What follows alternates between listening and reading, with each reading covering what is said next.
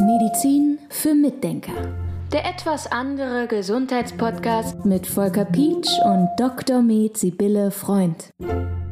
Heute sprechen wir in diesem Podcast über das Herz und du klärst uns jetzt am Anfang des Podcasts mal auf, was das Herz alles macht. Oh, das ist ja eine überraschend schwierige Frage. Also grundsätzlich denkt man ja, das Herz würde einfach nur das Blut im Kreislauf zum Zirkulieren bringen. Natürlich hat es so eine gewisse Aufgabe. Also es ist so, wir haben im Herz zwei große Kammern, zwei große Räume und darüber liegen zwei kleinere Räume, das sind die Vorhöfe. Und eine große Kammer und ein Vorhof zusammen geben dann das rechte Herz und ein Vorhof und eine Kammer auf der anderen Seite sind das linke Herz. Das rechte Herz nimmt das Blut auf, das aus dem Körper kommt und das Blut ist sauerstoffarm und dann bringt es dieses Blut in die Lunge und von der Lunge kommt dann frisch angereichertes Blut, was richtig schön hellrot ist, kommt dann in den linken Vorhof und wird dann von der Kammer in die Aorta, in die große Bauchschlagader rausgeschleudert und geht dann in den Rest des Körpers. Also das ist so die bekannteste Funktion des Herzens. Gibt es noch andere Funktionen?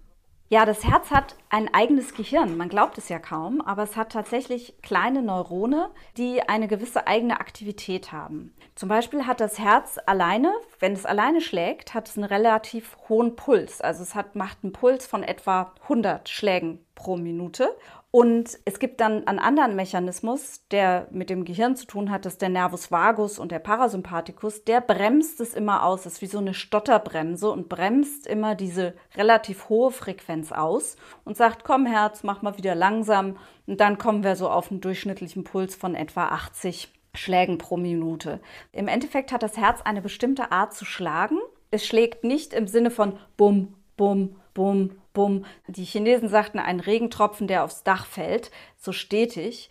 Sondern das, das sollte nicht sein, das kann nur kurz vor dem Tod mal eintreten, sondern es hat eine Rhythmik und die Schläge vom Herzen nehmen immer wieder ein bisschen zu und wieder ein bisschen ab und ein bisschen zu. Also man kann sich vorstellen, da entsteht so ein Schwingen und dieses Schwingen ist enorm wichtig für den gesamten Körper. Wenn dieses Schwingen nicht da ist, wie gesagt, das, wenn das so statisch ist, einfach nur so immer wieder das Gleiche, dann ist es ziemlich nah am Tod. Und wenn dieses Schwingen verloren geht mit der Zeit, dieses Pendeln des Rhythmus, dann können Erkrankungen entstehen. Beziehungsweise andersrum, wenn Erkrankungen entstehen, kann das Pendeln weggehen. Und das ist sehr, sehr ungünstig. Man kann dieses Schwingen auch messen. Das nennt man Herzratenvariabilität. Und man kann es auch trainieren. Das Interessante ist nämlich, dass das Herz sehr eng mit der Atmung zusammenhängt.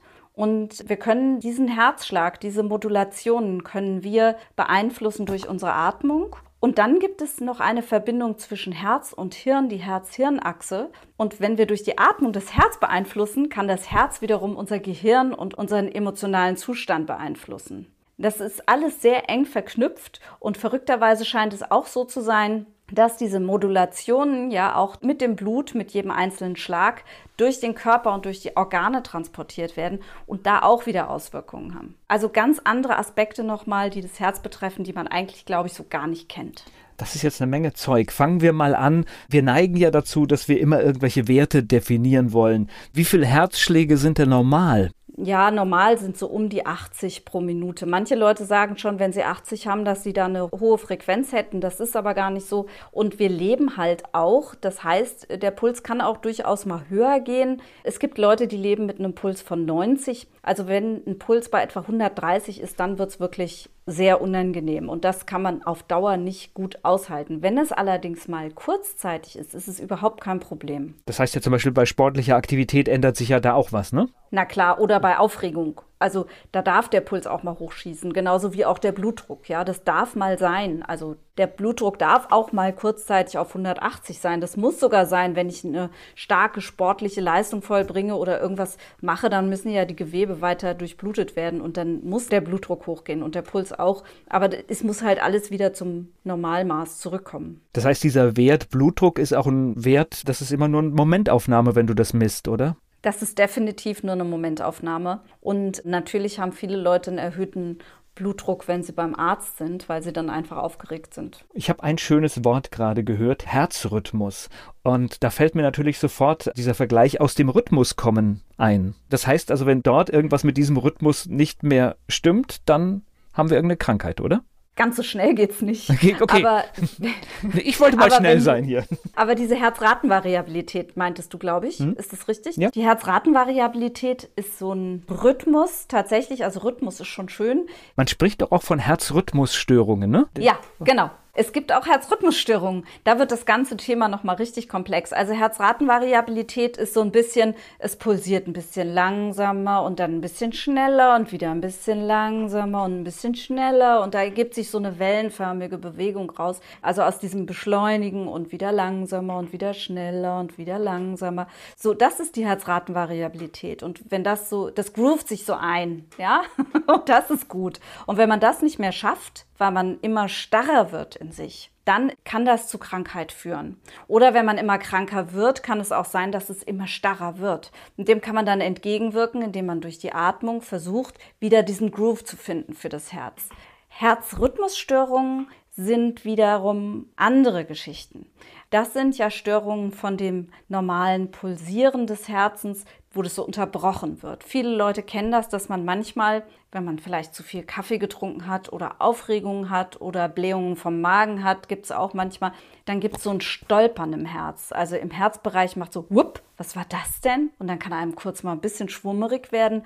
Dann sind das Extrasystolen. Also das ist mal das ganz kurz das Herz aussetzt, aber das ist relativ harmlos. Und dann gibt es noch andere Herzrhythmusstörungen, dass es auf einmal anfängt zu rasen, das Herz, ja. Oder dass es komplett aus dem Takt kommt, das gibt es auch. Aber das sind dann pathologische Störungen, die durch irgendwelche Erkrankungen des Herzens auftreten können oder auch mal durch Medikamente. So, ich wollte jetzt hier sehr schnell auf die Krankheiten des Herzens kommen, deswegen drehe ich es jetzt mal positiv um. Was können wir denn tun, damit unser Herz möglichst lange gesund bleibt? Ja. Kein Stress, ne? Ich möchte es ja gar nicht sagen. also kein Stress, ich glaube, das geht nicht, aber vielleicht einen gesunden Umgang mit dem Stress. Und was zum Beispiel schön ist, ist, wenn man schon mal zwischendurch übt, einfach zu atmen. Wir glauben ja, wir könnten alle atmen, aber ich hatte zum Beispiel kürzlich mal wieder einen Patienten in der Praxis, den habe ich atmen sehen. Da habe ich gesagt, so stopp, bevor ich Sie jetzt weiter untersuche, müssen wir erst mal gucken, wie ich Ihnen zeige. Ich muss Ihnen erst mal zeigen, dass Sie bitte ein bisschen anders atmen müssen. Der saß vor mir und zog die Schultern mit jedem Atemzug hoch. Der Bauch hat sich überhaupt nicht bewegt beim Atmen.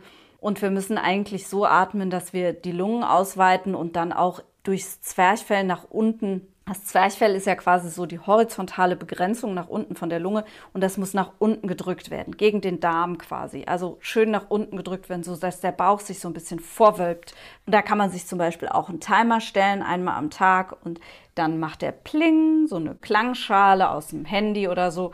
Und dann hat man die Erinnerung, ah, Moment, ich wollte mal atmen. Und dann kann man sich die Hand auf die Brust oder auf den Bauch legen oder auf beides und einmal durch die Nase einatmen, ganz langsam und durch den Mund wieder aus, ganz langsam und einfach mal zur Ruhe in sich finden. Und wenn man solche Übungen häufiger macht und sich richtig angewöhnt, dann tut man auch schon was für sein Herz, weil das ist dann eben die innere Resilienz, die wir stärken. Also wir sorgen dafür, dass wir besser klarkommen mit dem Stress, der ja einfach da ist. Und da tun wir auf jeden Fall schon mal was für unser Herz, aber es gibt noch viele, viele andere Möglichkeiten. Im Moment hören wir verhäuft, dass Menschen eine Entzündung des Herzmuskels haben. Was passiert da genau? Das wissen wir ja auch noch nicht so ganz genau. Es kann entstehen, diese Herzmuskelentzündungen können entstehen durch Covid selbst, aber auch durch Covid-Impfungen. Wir haben häufig Patienten, die nach der Impfung irgendwelche Herzprobleme haben, manchmal auch nach Covid. Wir wissen noch nicht ganz genau, was da im Herzen passiert nach der Impfung und auch im Prinzip nach Covid.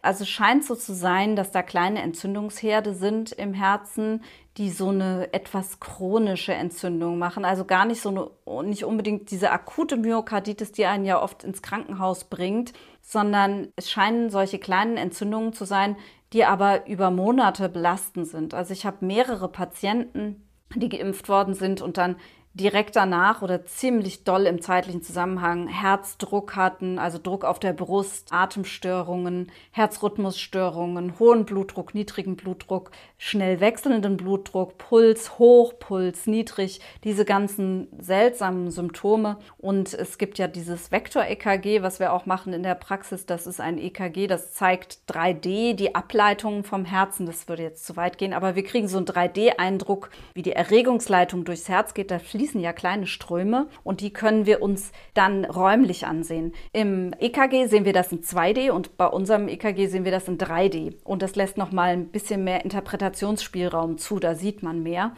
Und was wir im normalen EKG nicht sehen, sehen wir in diesem 3D-EKG. Und da können wir eben häufiger sehen, dass es zu Störungen in der Erregungsleitung kommt.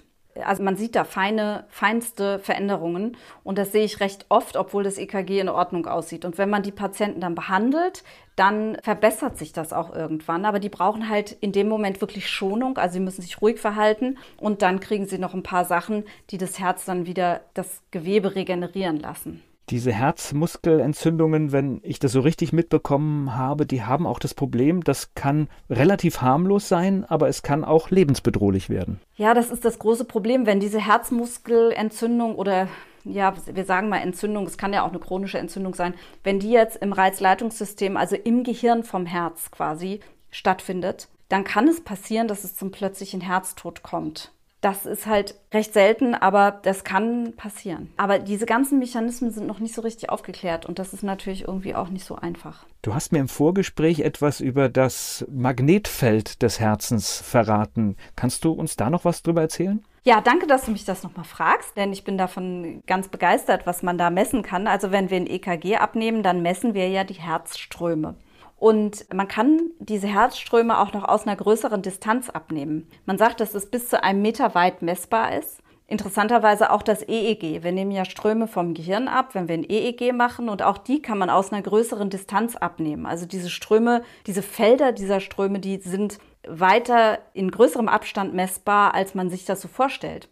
Und sehr interessant ist, dass man über diese Felder in Kontakt mit anderen Personen treten kann. Also man kann diese Herzratenvariabilität mit seiner eigenen ruhigen Herzratenvariabilität, die Herzratenvariabilität eines Patienten oder eines Menschen, der relativ nah an einem dran ist, beeinflussen. Und es gibt auch Studien, wo man gesehen hat, dass das EEG beeinflussbar ist. Also von einem Mensch, der irgendwelche besonderen EEG-Wellen hat, kann einen anderen Menschen beeinflussen. Und was ich jetzt ganz beeindruckend finde, ist, dass das elektromagnetische Feld des Herzens eines Pferdes, mit denen ich ja nun auch viel zu tun habe, tatsächlich sieben Meter weit strahlt. Also das ist echt unvorstellbar. Medizin für Mitdenker. Der etwas andere Gesundheitspodcast mit Volker Pietsch und Dr. Med Sibylle Freund.